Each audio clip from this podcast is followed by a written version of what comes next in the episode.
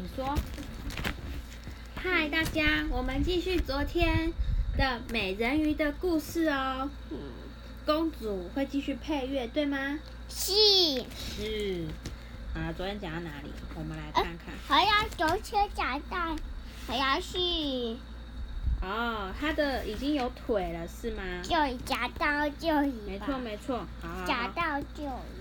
时间过得飞快，约定的第三天快到了，艾丽儿却还没有等到王子的亲吻。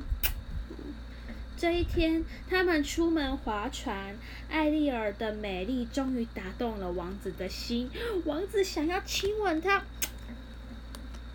乌苏拉的鳗鱼、弧扇和假扇见事情不不妙，就在王子要亲吻艾丽儿。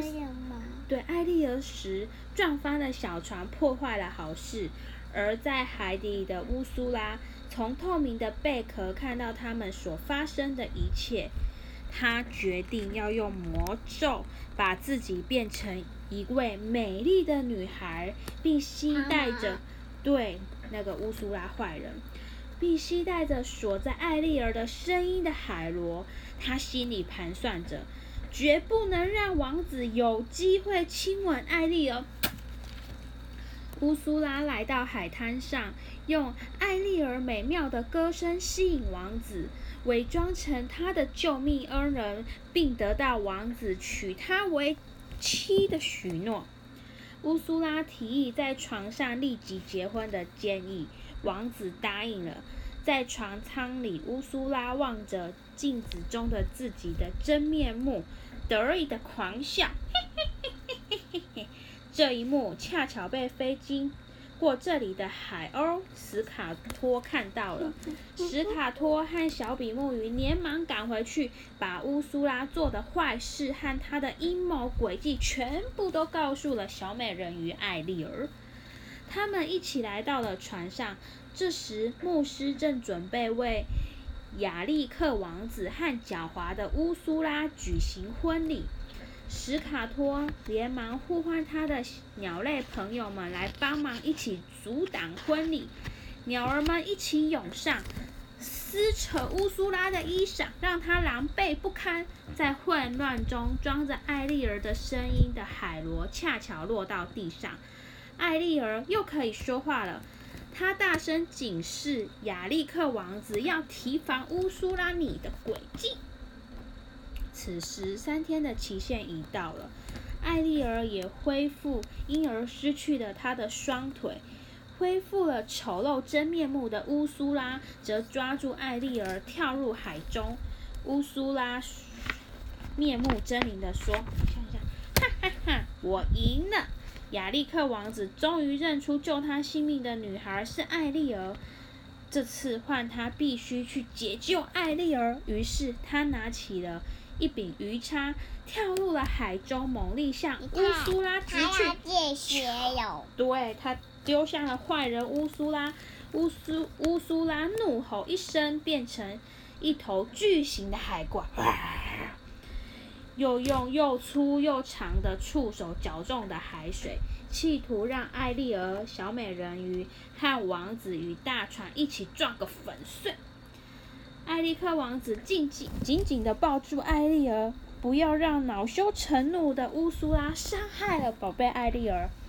勇敢的亚历克王子急中生智，他飞快地游向自己的船，爬上去，操纵着，朝着舵轮。让船调转方向，向乌苏拉猛撞，嘣嘣嘣！尖利的船头刺穿了乌苏拉的心脏，乌苏拉这个坏蛋就这样死掉了。哇！艾丽儿的父亲无所不能的川顿王国知道自己的女儿和亚历克王子是真心相爱的，于是决定用魔力。让宝贝女儿艾丽儿长出双腿。后来，艾丽儿与亚历克王子如愿以偿的举行盛大的婚礼。噔噔噔噔噔噔噔噔从此之后过着幸福快乐的生活遇见王子后爱丽儿的生活又有了不同新的开始。哈喽聪明的爱丽儿。从前从前爱丽儿在海底游玩时突然看见一个不远处一个一闪一闪的东西发光。她好奇的游过去看个究竟，发现原来是什么？一条丝绸长裙和许多的珍珠首饰。艾丽儿准备拿着这些东西去寻找失主，突然一个铁笼从天而降，咕隆！哦不！艾丽儿吓得大声尖叫，她还来不及闪躲的就被困在里面了。艾丽儿拼命的摇晃笼子想挣脱，可是笼子很牢固，她根本无法逃出去。这时候，鳗鱼胡善和胡善和假善不怀好意的游过来。哦，对你咻来咻去，哦，对你咻来咻去，他们得意的奸笑说：“一条长裙和一些珍珠首饰就能让你上钩了，这个计谋不错吧？”原来又是乌苏拉搞的鬼。艾丽儿知道后，气得火冒三丈。胡善和假善。检查确定铁笼子没有问题，觉得万一万无一失，就迫不及待向乌苏拉邀功。趁他们急着离开的时候，艾丽儿急忙大喊着：“救命啊！快来救我！”并用力的拍打铁笼，并发出“哐哐哐”的声音。周围还是有一点动静没有。就在艾丽儿。快要放弃希望的时候，他看见塞巴斯丁和小比目鱼正从附近经过，连忙大声叫喊他们的名字。只可惜他们聊得正起劲，根本没有听到艾丽儿的求救声音啊！塞巴斯丁和小比目鱼就这样咻来咻去的游走了。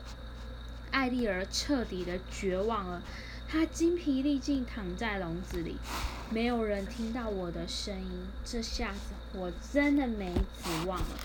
艾丽儿伤心的哭起来，哭。